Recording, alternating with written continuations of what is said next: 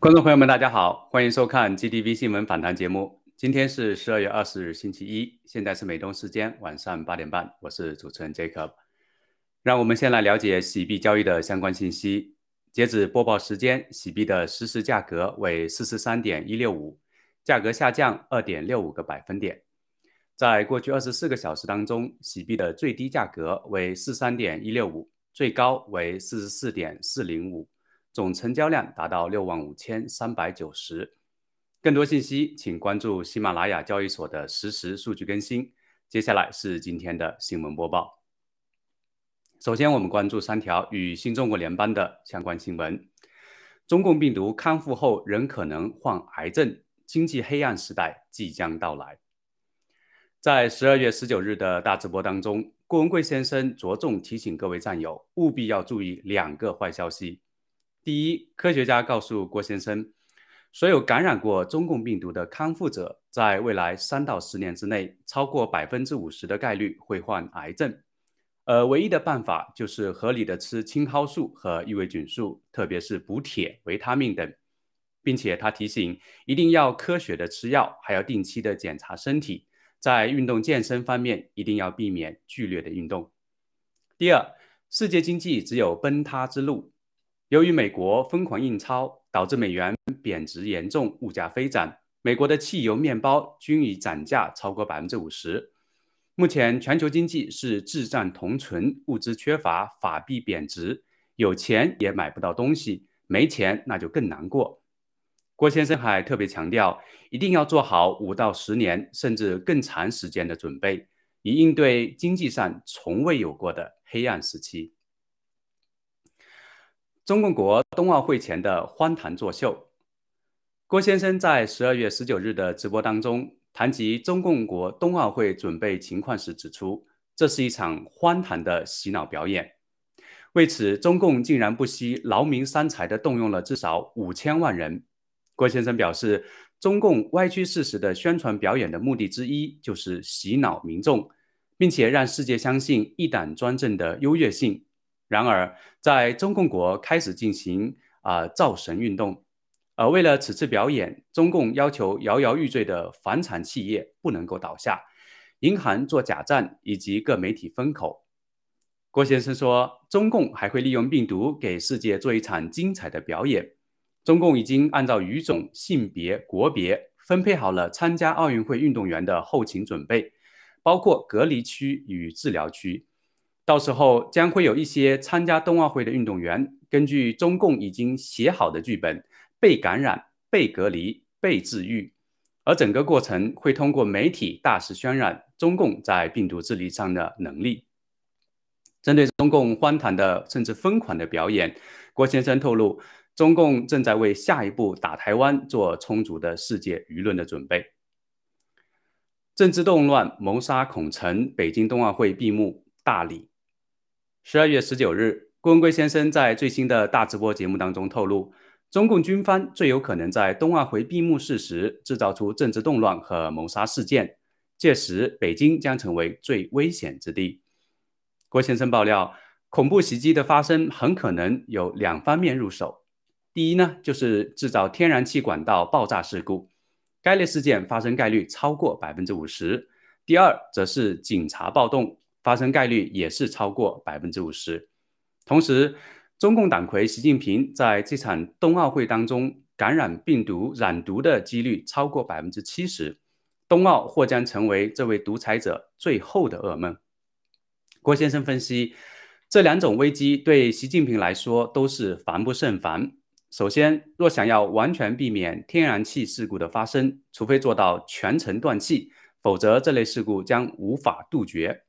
其次，除中央警卫团外，中共的警察系统习控制不了，一直就是政法委的势力所在。而冬奥会或许就是借助警察暴动铲除习近平的最好时机。近期，中共的公检法、政法委系统人员频繁出现大动作，就是习近平在为冬奥会期间的自保做出相应的准备动作。郭先生总结道：此次冬奥会会让中共党内乃至全世界都极为震惊。而在明年的五月份之前，这个世界将会相当的动荡。接下来，让我们关注三条与中共病毒疫苗有关的消息。三个宗教团体要求最高法院暂停拜登政府对企业的疫苗强制令。美国媒体报道，十二月十九日，美国有三个宗教组织，分别是美国家庭协会、创世纪答案和诚心电视网络，要求最高法院紧急暂停拜登政府对一百名以上员工的企业的疫苗强制令。这一要求是在辛辛那提第六美国巡回上诉法院在恢复拜登政府的疫苗强制令几天后提出的。这几个宗教团体认为，该措施侵犯了他们的第一修正案权利，以及他未能提供任何宗教豁免或便利。分析人士指出，鉴于十一月份第五巡回上诉法院曾暂停该项强制令，预计最高法院会就此问题进行认真的权衡。因为这一问题已经使下级的联邦法院之间产生了分歧。奥地利首都维也纳反封锁抗议者与警察发生冲突。当地时间十二月十八日，多达两千人聚集在奥地利首都维也纳，反对政府严格的新冠疫情封锁措施。人们高呼“自由”，举着的标牌语上面标语牌上面写着“人们被封锁，而病毒却没有”。他们冲破警察设置的路障，并与警察发生了冲突，有七人被拘留。据悉，奥地利上周放宽了近期实施的严格的封锁措施，但是这只针对接种疫苗的公民。而一项全国性的强制疫苗接种将从二零二二年二月一日开始生效。当天，其他城市克拉根福、因斯布鲁克和莱布尼兹也举行了类似的集会。冲绳美军军营发生至少一百八十人的群体感染。日本媒体十二月二十日最新消息，日本内国内阁官房长官松野博一在上午的新闻发布会上说，驻日美军已经通知日本政府，包括金武町在内的冲绳县美军汉生营至少有一百八十人被证实感染了中共病毒。松野表示。已要求所有美关呃美方相关人员遵守行为管理指示，便严肃强调，一旦发生违规行为，将采取严格的措施，包括纪律处分。接下来是三条墙内的新闻：新加坡媒体偶遇彭帅，继续为冬奥会洗地。十二月十九日，彭帅现身上海城市越野滑雪赛决赛现场，结束后接受新加坡媒体采访。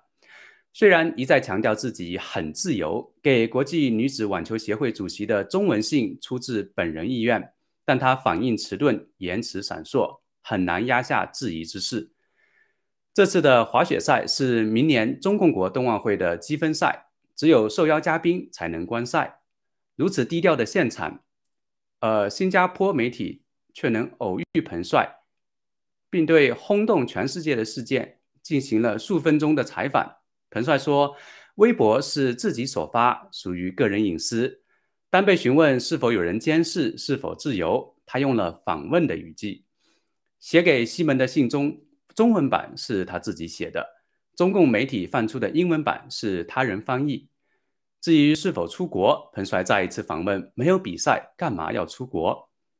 有分析人士称，从彭帅的很不自然的言行举止可以看出，他承受着很大的压力。”在五眼联盟、日本、比利时等国家已经宣布外交抵制冬奥会，其他国家考虑跟进的时间关口，这个马云投资的媒体采访视频洗地的嫌疑太大，恐怕收效甚微。恒大地皮再被收回，相关上市公司大跌。十二月二十日，成都市相关官网的公告显示。恒大在成都的两处面积超过三十万平方米用地被收回。受到这个消息的冲击，投资恒大的华人置业和嘉裕股份股票大跌。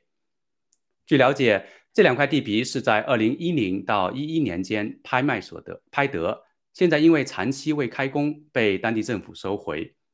从九月到现在，恒大地皮已经有安徽安庆。共八块地皮，海南海口八块，以及四川成都两块，共十八块地皮被政府无补偿回收。受此影响，恒大股价连续大跌，并拖累了投资恒大的上市企业。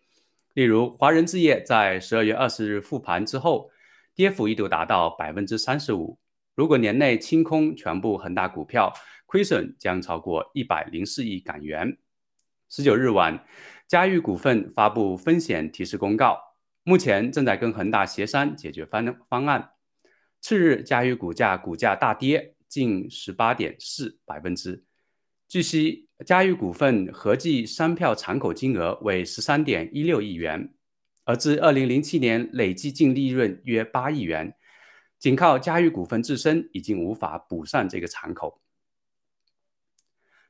直播带货网红薇娅因逃税漏税被罚十三点四一亿。十二月二十日，根据墙内媒体官方微博发文称，经浙江省杭州市税务局稽查局查明，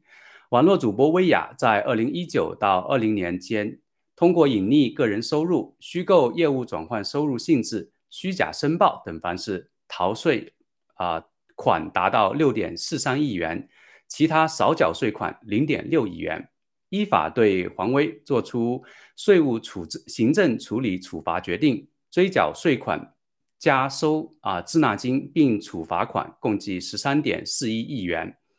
据悉，这位在墙内大红大紫的顶级主播，曾经被中共宣传为创业魔幻啊脱贫贡献者，拿奖无数，并称为省部级领导的座上宾。最终在中共之下，任谁也逃脱不了沦为韭菜被收割的命运。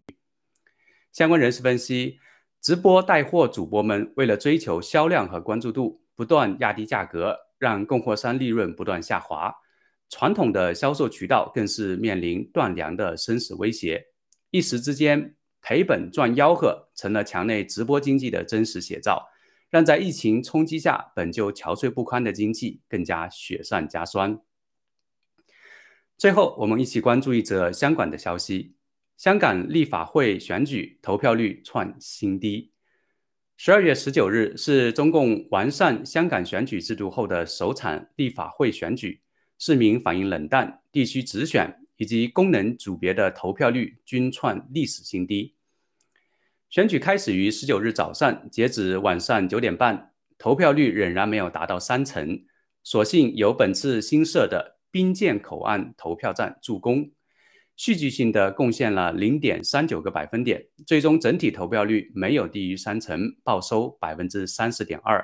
创下一九九七年回归以来的历史新低，也创下了自一九九一年立法局引入直选议席后的历史最低。在功能组别部分，过去曾属民主派票仓的界别，投票率同样跳楼式大跌，创下一九八五年来。立法局首次引入竞选后的历史最低，社会福利界投票率由二零一六年的百分之八十三点六暴跌至仅剩两成，教育、法律、会计、工程、建筑测量、医疗卫生等界也同样创历史新低。以上就是本期的新闻播报，接下来请继续收看 Boris、卡利西和 Agnes 带来的嘉宾访谈。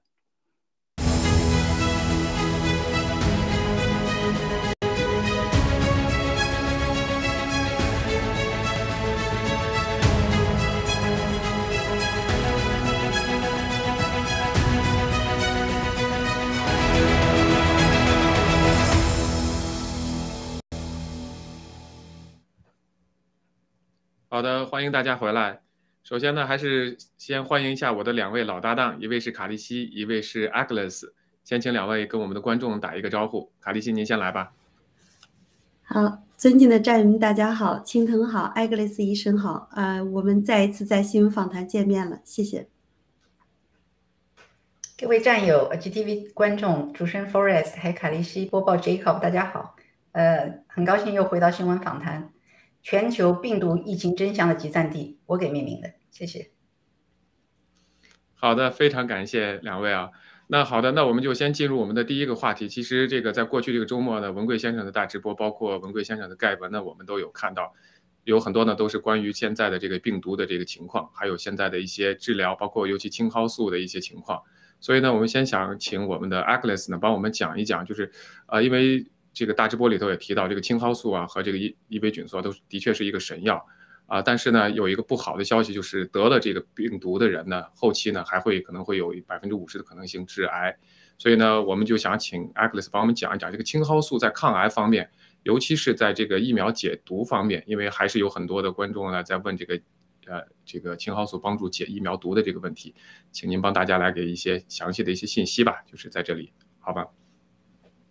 好的，谢谢 Forest 给我这个机会。嗯，导播请放出我的 PPT。我有几张 PPT。呃，开始之前，我先给大家介绍一下现在全球的疫苗接种情况。呃，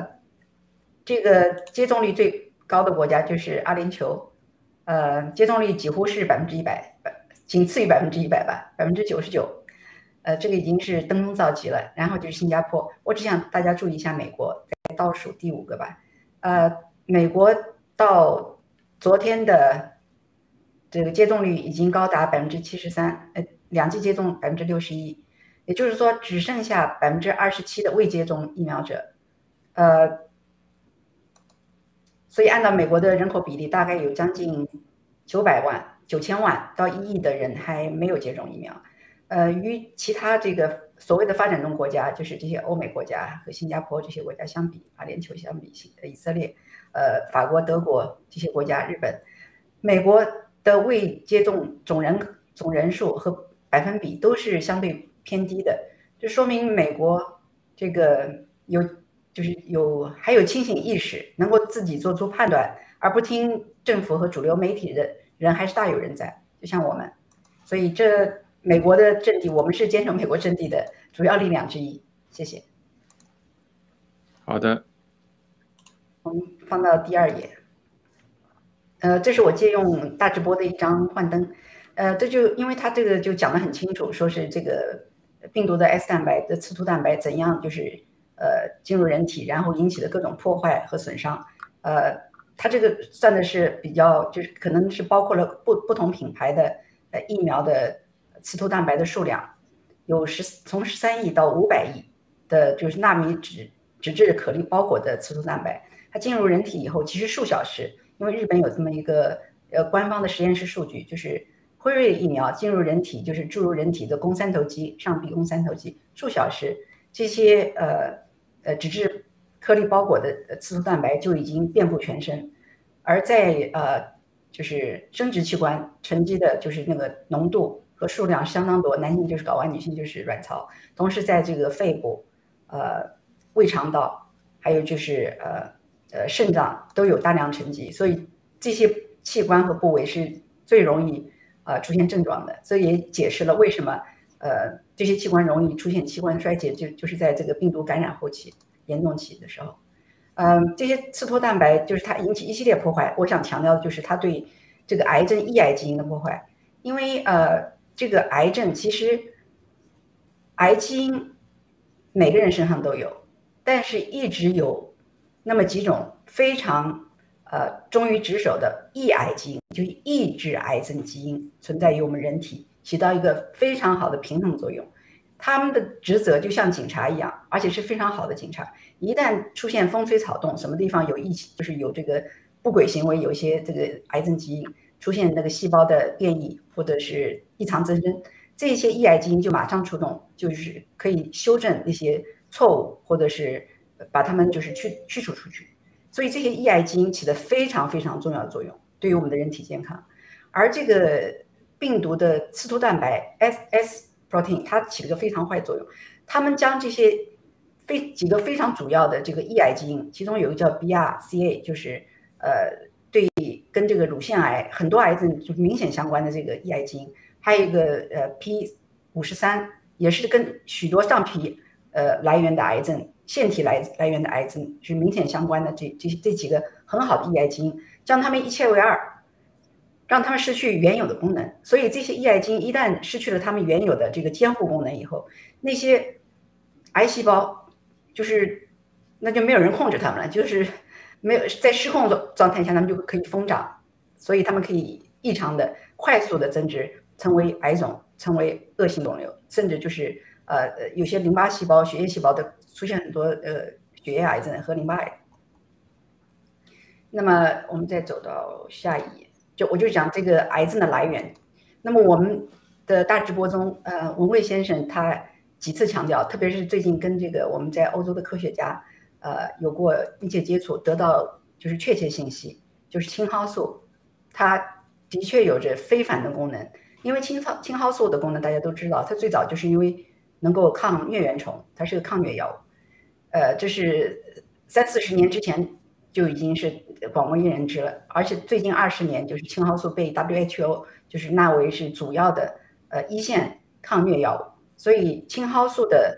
抗疟产品非常丰富，而且因为青蒿素的发这个发明国在中国，所以中共国对于青蒿素的各种方面的研究就是很可以说是世界领先，他们是最跑跑在最前沿的，包括。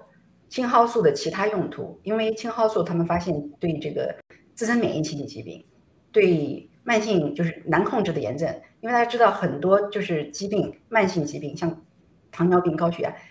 甚至癌症，其实多少都跟炎症有关。因为这个自由基养自由基，它可以破坏很多呃组织器官细胞，从分子上它就给你给你这个细胞结构进行破坏，使得人体各种功能出现异常。所以青蒿素它有着这个很特异的抗炎症的作用，那么同时在由由此衍生，将青蒿素用于肿瘤的研究，就是恶性肿瘤的研究，也有对良性良性肿瘤研究，也有像子宫肌瘤那些，那属于良良性肿瘤，也有人在做这方面的研究。就说过去十几年，青蒿素的确是呃发展的很快，但是大多就是是限于在这个中共国内，而美国、欧美市场呢，它这个因为这个青蒿素需要很多经费做这个研究，所以他们这个并不是他们主要的研究方向，啊，有意无意，反正青蒿素一直不是主流市场上的研究项目，很少能够得到经费，也也就得不到足够的这个发展，研究方面得不到发展，这就是为什么这个青蒿素到目前为止，过去十几年发展非常缓慢，缓慢，有一些个别实验室用青蒿素的衍生物。来做这个抗癌研究，也仅仅是停留在就是细胞水平，就是那些癌症细胞的细胞株，用这些不同的青蒿素的衍生物来做这个看这个细胞抑制生长情况怎么样？因为大家知道癌癌症细胞一般都是呃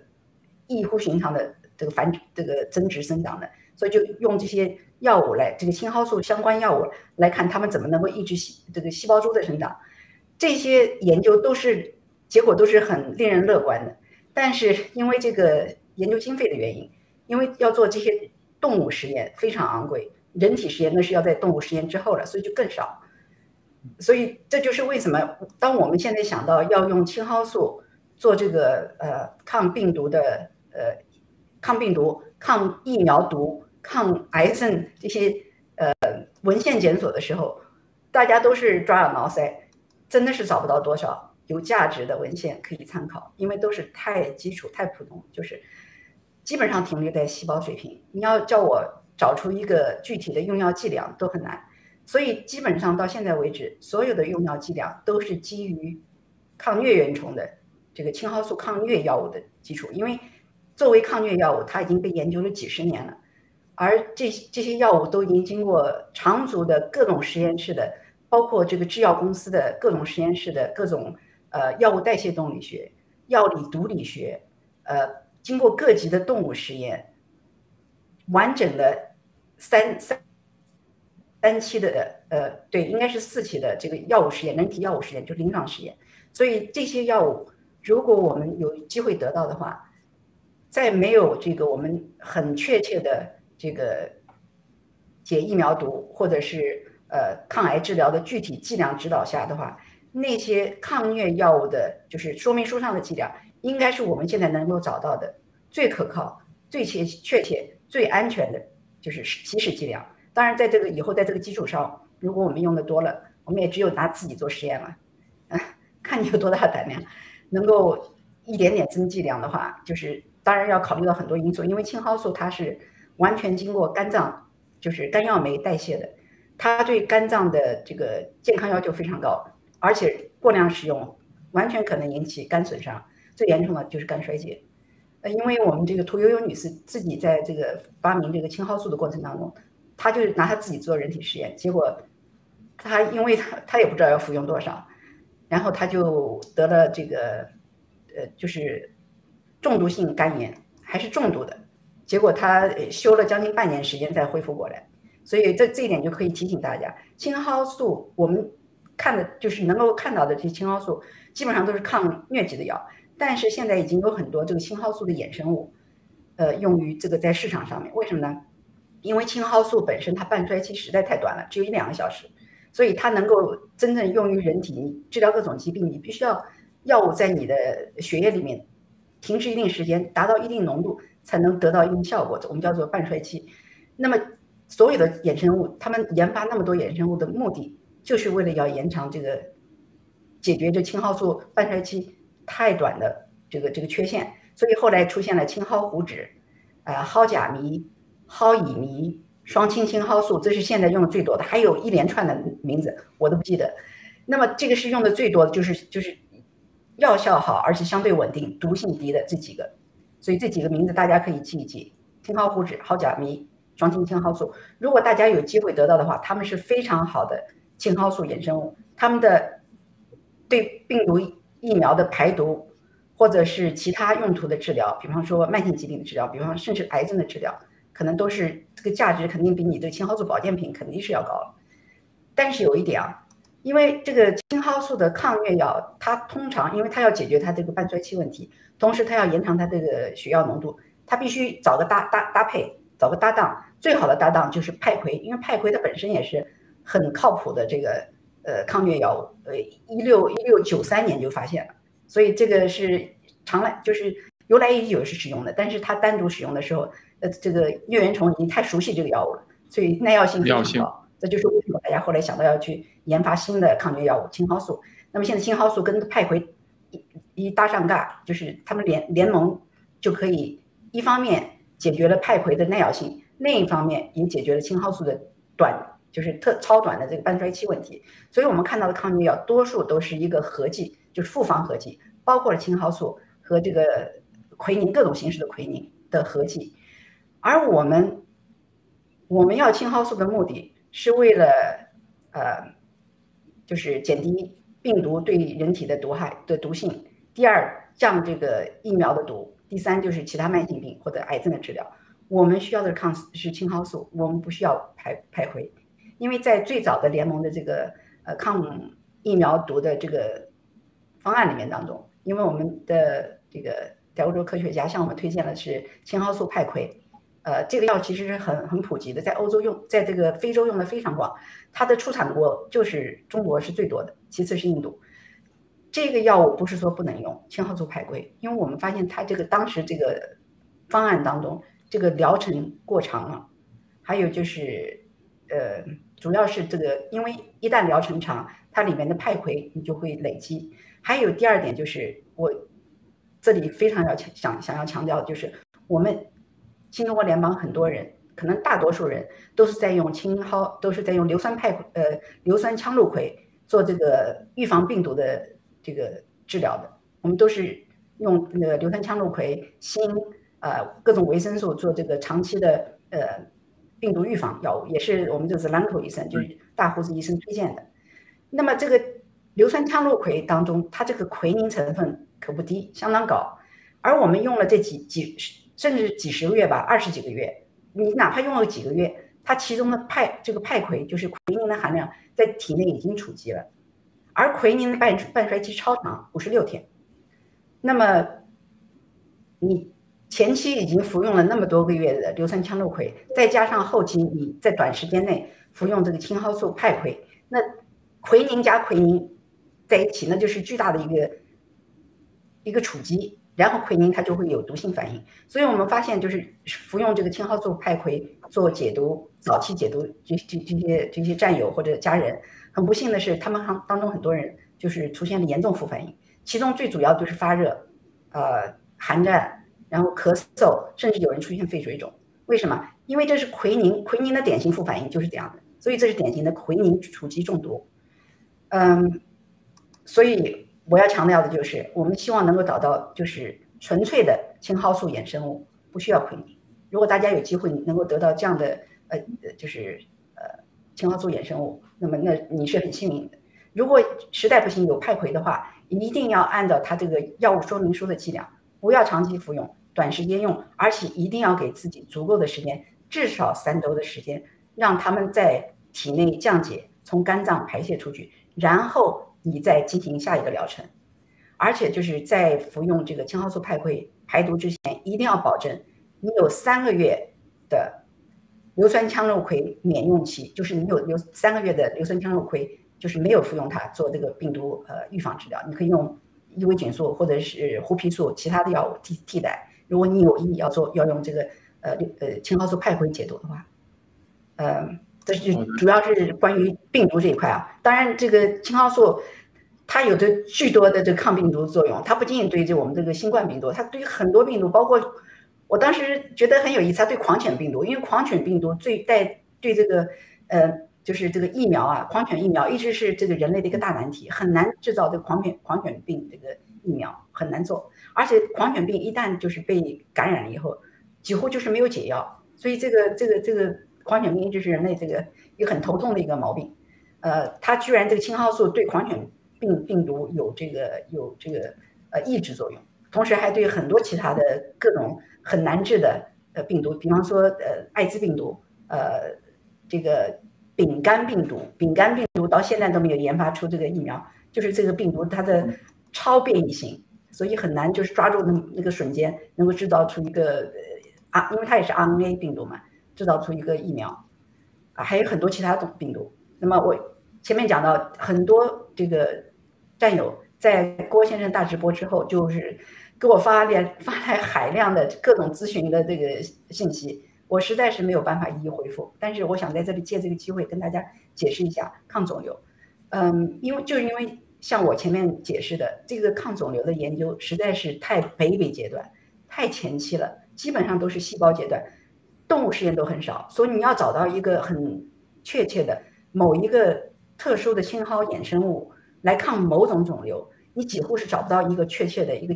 起始剂量，更不要说每个人的肿瘤不一样，而每种肿瘤的发展程度也不一样，肿瘤的各期临床分期又不一样，所以做肿瘤治疗啊，这一定是因人而异的。你要做肿瘤治疗，一定要，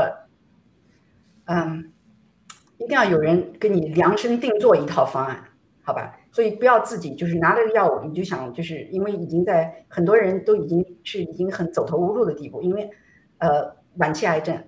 就是放疗、化疗已经无用，手术以后还广泛转移，那种情况的这个现在患者咨询的这些种战友的家人是太多太多，我已经碰到，我已经到了已经没有办法，就是有能力去帮助每一个人的程度。我希望能够帮助到每一个人，但是大家一定要知道有这个概念，因为这个是药必是毒，青蒿素它是解药，它是神药，它可能还是神丹，但是它一定有它的副作用，所以大家一定谨记在心。你要用青蒿素做任何治疗，任何的这个呃进入人体，一定要考虑它的副作用，一定要考虑，一定要咨询医生，好不好？呃，癌症细胞完全可能的，因为它这个机理，呃，就是因为这个癌症细胞，因为它异常繁殖嘛，它需要大量的铁，而这个青蒿素它是个铁，这个对铁有特殊的亲和力，所以它只认那个铁，你铁多的地方它就会攻击，所以这个这我们就叫做这个。肿瘤学叫做叫做癌细胞铁死亡，就是铁多的地方，这个细胞就会死亡，因为这青蒿素它认这个多铁的细胞，它就会来，就是很目标明确的来呃消灭它，所以它只消灭有含铁高的这个癌症细胞，而不伤及其他周围的正常细胞，这就是使它为什么能够就是很准确的这个消灭癌细胞，而不伤及其他正常细胞，所以使得人体就是各种副反应很低。你用的这个药，而不像现在就是广谱的这种呃。化疗药、放疗药就使得这个人体产生很多副反应。那么还有，当然对各种炎慢性炎症的反应，这个以后有机会讲。大家因为有很多人已经服用了这个两三个月的呃青蒿素保健品，还不是那个衍生物，就是保健品，很多人已经受惠于这个保健品。呃，最多反应就是有原原先有高血糖的，血糖下降了，甚至有这个有患者反映。以前是要依靠这个胰胰岛素来控制血糖的，那是很严重的呃高血糖。现在可以摆脱了胰岛素，就是成为自由人，至少他饮食上控制一下，但是他这个基本上可以不依赖于那胰岛素，因为胰岛素是个也很昂贵的一个药物。还有很多人反映是呃难控制高血压降降压了，各种风湿性关节炎甚至我看到有最近的报道，就是对抑郁症它有有效。这就是为什么我自己个人反体验，我吃的抗抗这青蒿素保健品，我是按照它的瓶称上面说明三粒，我就按它三粒吃。我吃了一个月下来，嗯，就是后来这两个星期，我就是出现特别嗜睡，因为我有很多事要做，而这个嗜睡真的是很烦扰我，所以我不得不减量。但是我发现，当我减量了之后，的确有效，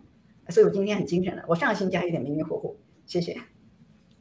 好的，非常感谢您的这个详细解读啊！我知道您还有在其他的节目，包括我们医疗组做了很多的节目，希望所有的战友都能去观看，了解更详细的内容，因为这里头的内容信息量非常大，我们不可能在一期节目里头做完。那么就是我们知道这个青蒿素肯定是有作用，我们还有其他的一些作用，我们包括我刚刚看到的，对我们男性有很多的这个 帮助。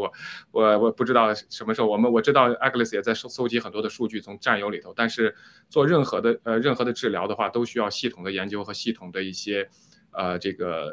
测试，所以我相信呃只有我们收集了大量的数据以后，才能够做出一个准确的推荐啊我们。将持续关注这方面的一些信息，也希望大家比较呃谨慎的使用这个呃药品，任何的药品。好的，那我们先就进入，我们直接进入我们下一个话题。那今天的第二个话题呢，其实就是跟刚才我们现在提到的这个疫这个病毒都有关系，就是美国的两位议员，但是都是民主党的议员啊，一个叫做呃伊丽莎白 Warren，还有一个叫做啊这个克里 Book Brook 啊 Book。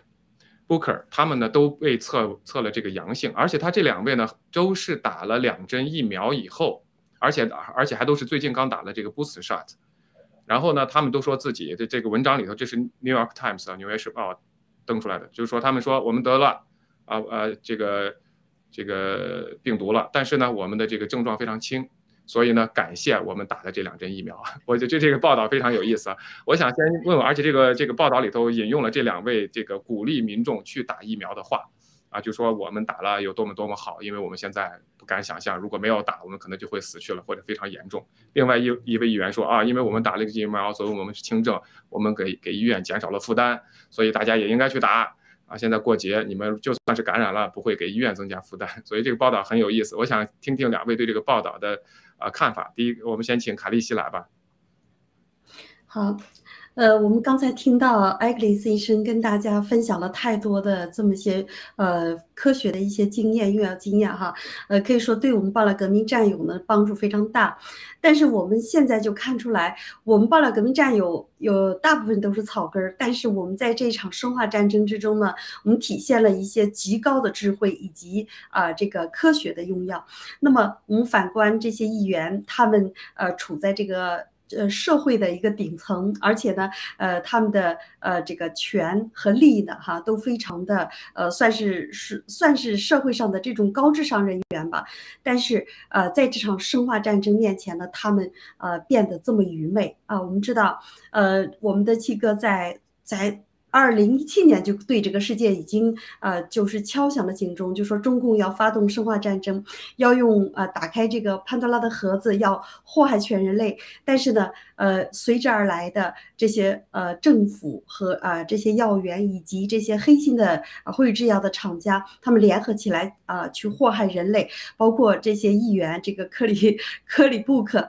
他居然也说感谢啊这个疫苗，所以我们现在就呃看呃接下来他们会怎么样？呃，包括我们这边呃这个嗯安省的安省的两个非常大的省蒙特利尔呃蒙特利尔市和渥太华市呃这两个地方呢呃两个市长全部中招，全部都是呃得了这个 COVID-19 哈，就是这个奥密克戎的这一次，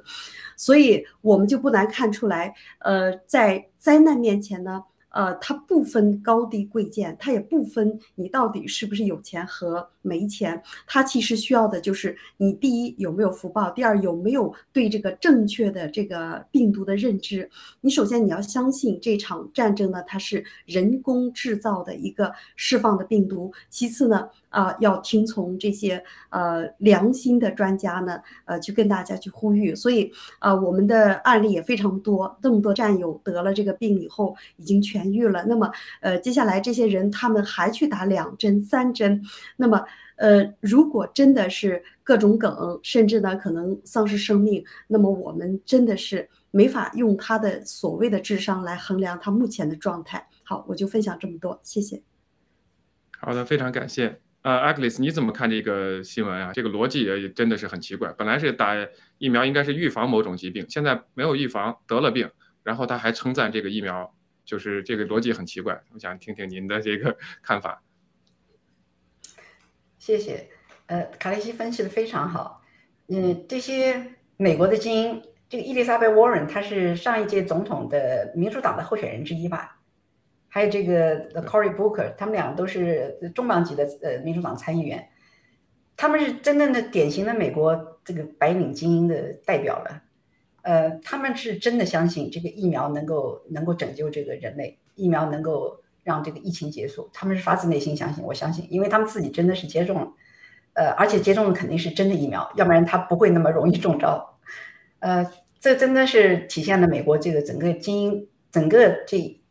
这就是这一个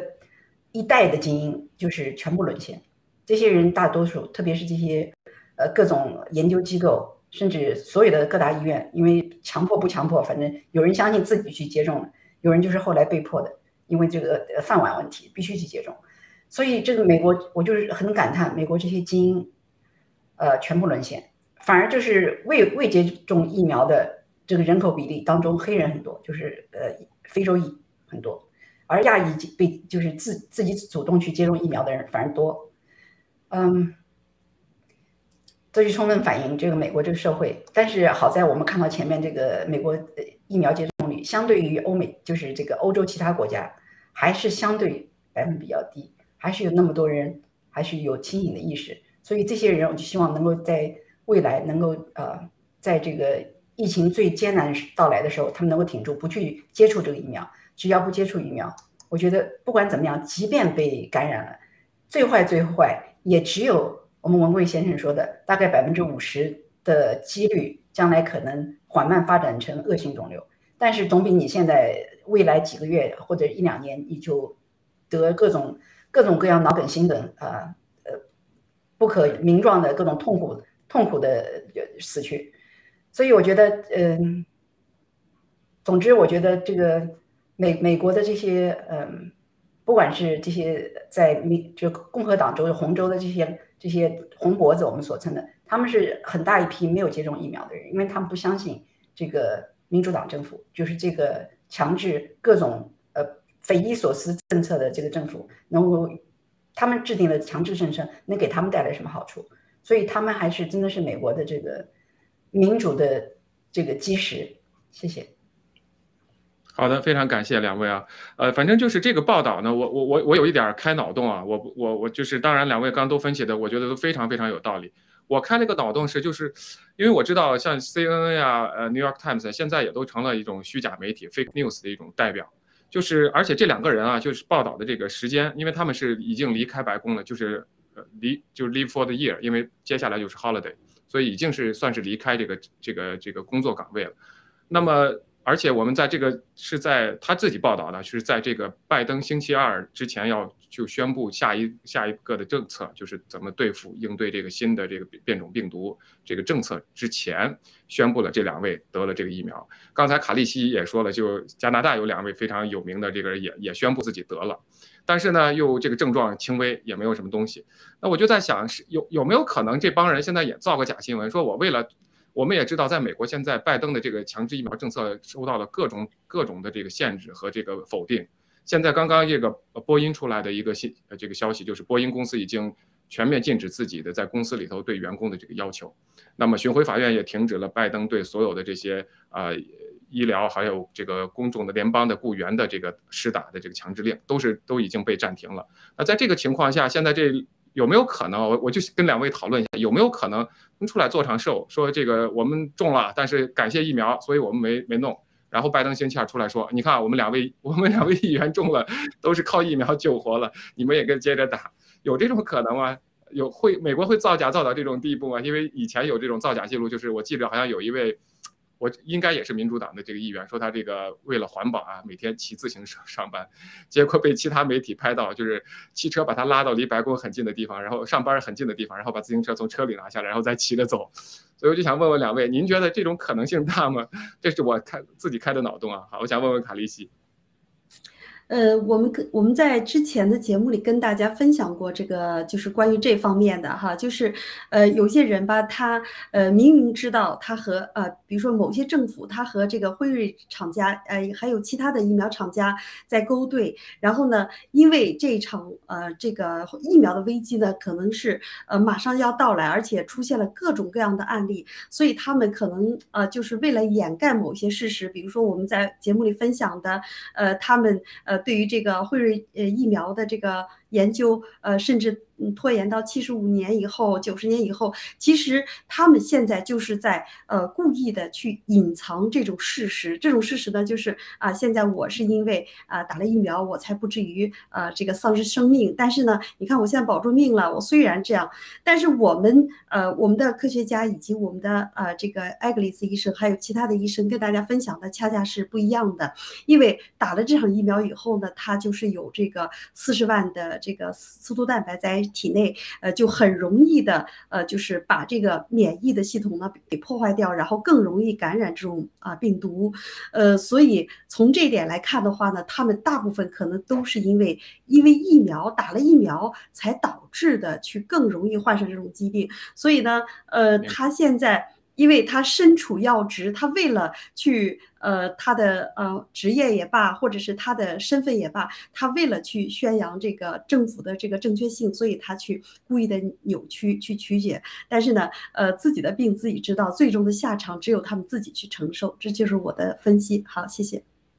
好的，非常感谢啊，Alex，就很快的，您您觉得有可能吗？我我只是开个脑洞啊，就跟大家这个娱乐一下，这个讨论一下这个可能性。因为前头有有人放过一点都不娱乐。这美国的政客作秀是有名的，政客不作秀谁作秀啊？他就是打肿脸，他要充胖子，他要替替他主子来卖这个这个这个观念，就是要要要接种疫苗。谢谢。对。好的，非常感谢啊！这就是跟大家讨论一下，因为我知道前头有过有有人放过视频，这这几个总统啊，包括夫妻自己打都是假针头啊，或者是这这可以折叠的针头，所以我我到就开了这么一个脑洞。好的，那我们进一个转场，进入我们下一个话题，谢谢。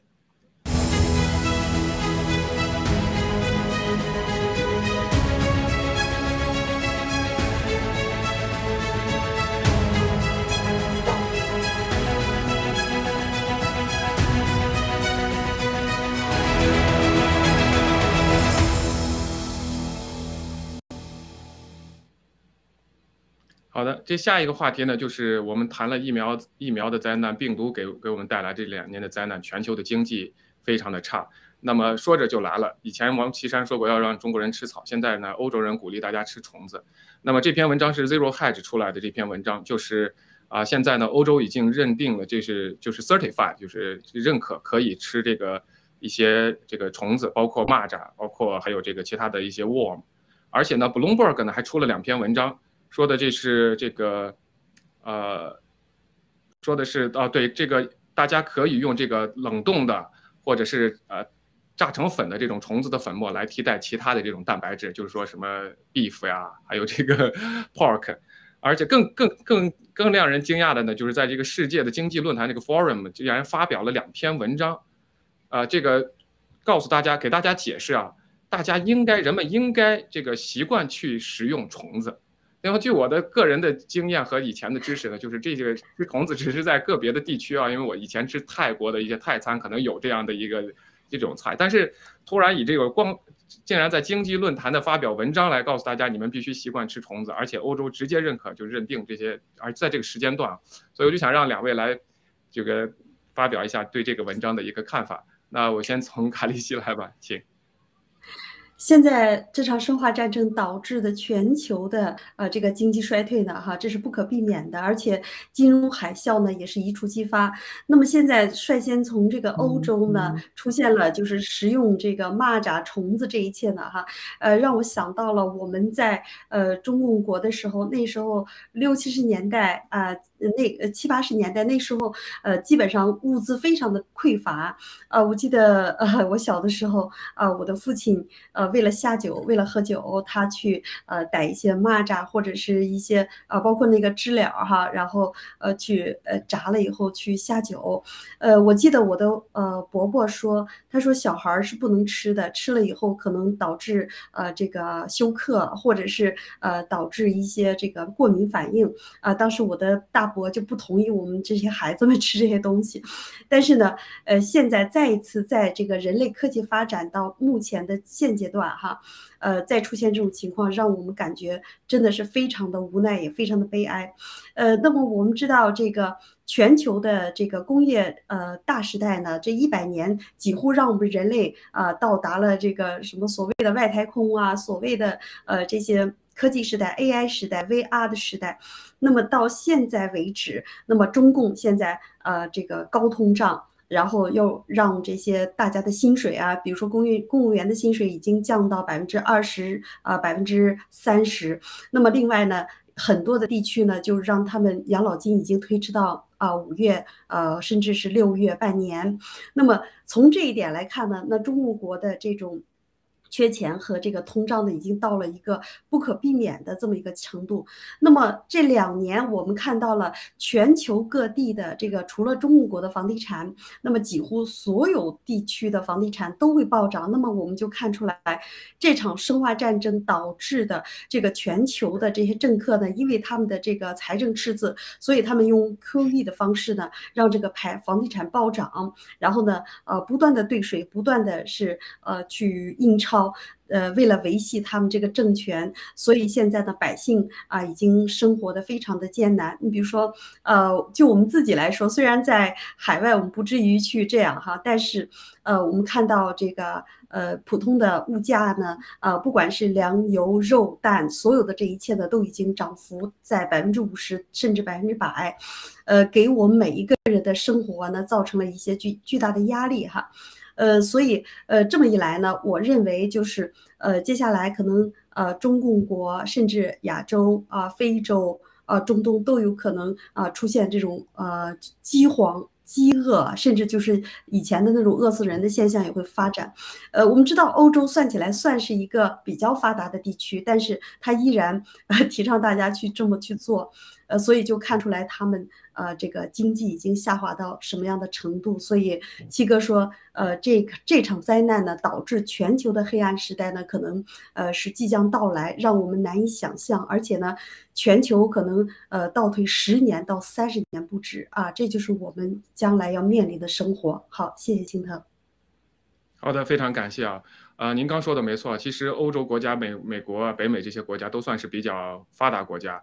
啊，他都能够出这样的政策劝他，因为他其实，在发达国家也有非常穷的人，也有吃不起肉的人，或者吃肉吃少的人。那么这个时候，当肉价涨的时候，他这里头就提到了，就是 poor American 或者 poor European，他们就是没有办法再去。支支付昂贵的其他的肉价的时候，可能就要找一些替代的蛋白质制品。呃，那好的，这那我想问一下 Agnes，请回 Agnes，就这个文章里头其实也提到了中国，因为中国我呃很多的老百姓都在存储这个食品，因为呢有几个考就这个担心，一个就是担心这个新的疫苗，呃不是新的这病毒来了，呃给带来的这个新的封锁，那么还有一个就是对本身粮食产量的这么一个担心。以后价格升，这个物价贬值啊，还有这个物价上涨这么一个担心，也在大量的存储这个食品。那么我们看到了欧洲能出让这样的呃这个发文章啊，还能吃上冷冻的或者粉碎化的这种虫子的蛋白质。那您觉得中国的接下来这几年，尤其尤其像文贵先生说的这个五年之内，中国会会差到一个什么样的地步？谢谢。谢谢 Forest。呃，我刚听说这个新闻的时候，我我也觉得很诧异。这个吃这些昆虫，好像是在中国南方的呃，应该是云南、贵州那一带，他们有这个呃有这个传统，几乎是就是当地的美食。因为我我记得有一个很有名的一个美国的一个厨师，他就是全世界旅行，吃各种美食，试各种当地的呃非同凡响的食物。其中他在四川就尝了这个呃油炸油炸就是蚂蚱，还有什么呃就是那种呃反正就是那种昆虫，像那 beetle 就是甲壳虫一样的那种虫，呃还还还相当好吃。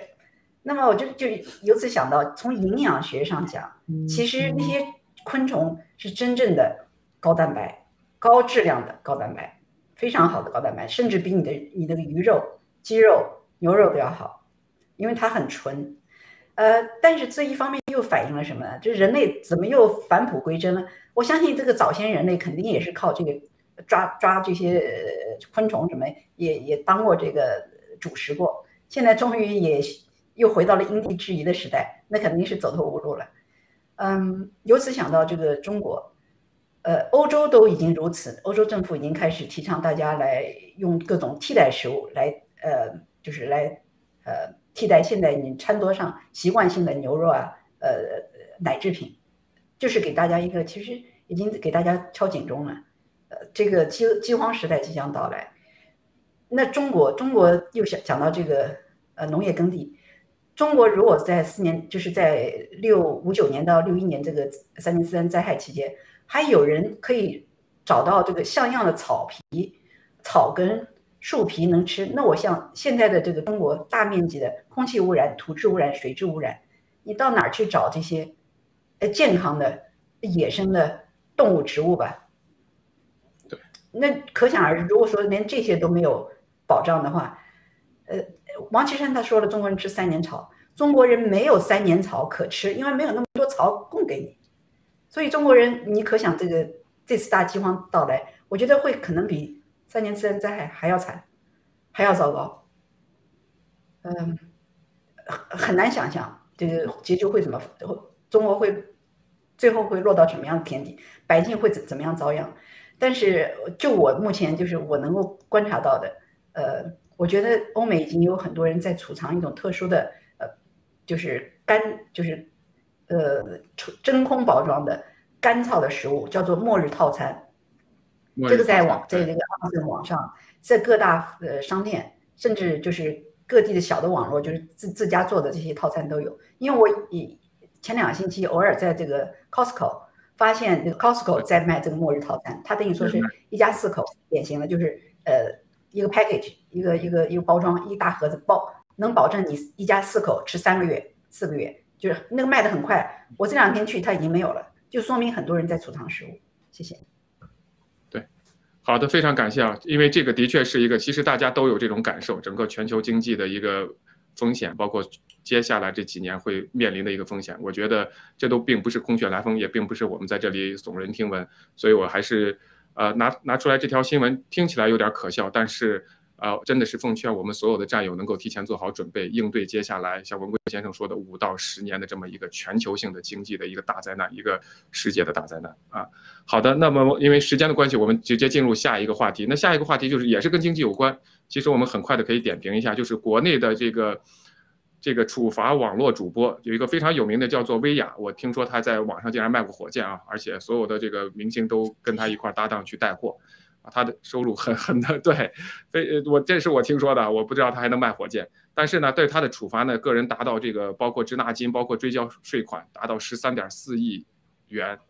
那我想听一下两位对这个新闻的一个简单的一个评述，啊，就先请 Agnes 吧。谢谢 Forest。我当时听听说他要被罚十三点四亿，我很吃惊，他怎么能有 那么大的收入？那您刚刚介绍说他能够买卖军火，那他是有那么多的收入，所以他他真的是该被罚了。那么讲到这个，他这些网红被罚，那就是中国，那就是中共国政府，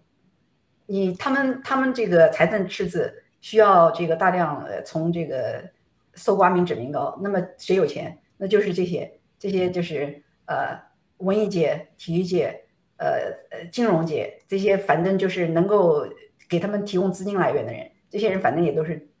所谓的呃营养韭菜吧，是被割的时候。谢谢。好的，非常感谢。呃，卡利西。呃，我在前几年。